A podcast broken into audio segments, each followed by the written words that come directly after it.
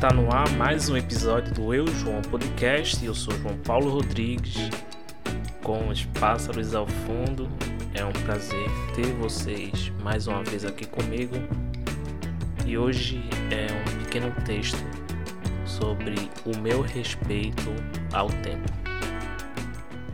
Com a mente em confusão, resolvi escrever algumas coisas para tirar de mim alguns pesos emocionais. Boa parte do que vocês irão ouvir aqui é um reflexo desse exorcismo emocional que fiz durante um longo período de reflexão. Eu sempre projetei mil coisas sobre o tipo de pessoa que eu gostaria de ser. Não apenas em questões de comportamento, mas como também em questões de posse. E essa posse que me refiro vai além do material. É muito mais sobre o intelecto é o homem que eu desejo ser para mim. Pensar nessas coisas me fez ficar por alguns minutos preso ao passado. Ficar preso nos processos não finalizados, nas entregas mal feitas, nas entregas não feitas. É um pesar de imaginar de como eu estaria se a minha entrega a certas coisas fosse com mais comprometimento. O bom é que esse tipo de sentimento dura poucos minutos, já que eu consigo me projetar e visualizar atitudes melhores para o futuro, seja ele a um segundo de distância ou a um mês. Passo muito tempo pensando no que quero ser. Penso muito em resultado e esqueço o processo. Visualizo o sucesso, mas não quero a dor do caminho sendo que a luta contra essa dor é o que vai resultar em sucesso. Isso não é em questão financeira, é em questão de todos os ciclos da minha vida, emocional, profissional e espiritual.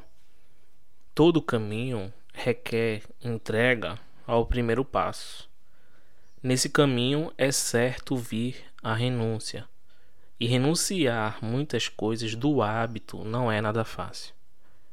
Rever atitudes e entender o tempo que coloquei em coisas não tão importantes foi doloroso, mas necessário. E muitas vezes percebi que as pessoas conseguem enxergar melhor um valor em mim. O que é normal de acontecer, mas pela minha vida e minha estabilidade, eu preciso enxergar mais do que elas. Porque outras pessoas podem lhe dar um empurrão, mas é você que vai ter que escolher entre cair ou continuar andando. Sem essa força, você estanca. Confesso que algumas semanas sem ir à terapia me levaram a lugares obscuros. Acreditar que estava bem pode ter sido real só que é preciso ser constante. Meus sonhos dependem disso. A minha vida depende disso. E não é negar que não seja possível dias ruins. Mas ninguém acorda e diz: Eu espero que meu dia seja uma merda hoje. Foi com isso que entendi que é preciso respeitar o tempo do processo, respeitar o tempo da ferida, o processo de cicatrização e da retomada da ação. Afinal, o aprendizado leva tempo, requer atenção, dedicação. Cada um tem esse tempo. Rápido ou não, todos têm. É entender que para tudo em nossa vida há uma solução, exceto o fim dela. Entender também que muitas pessoas que podem lhe ajudar precisam saber que você precisa de ajuda. Não é uma questão de se humilhar é compreender que é humano e que alguns pesos podem sim ser retirados com a ajuda de outras pessoas. Ame tudo aquilo que você considera como família.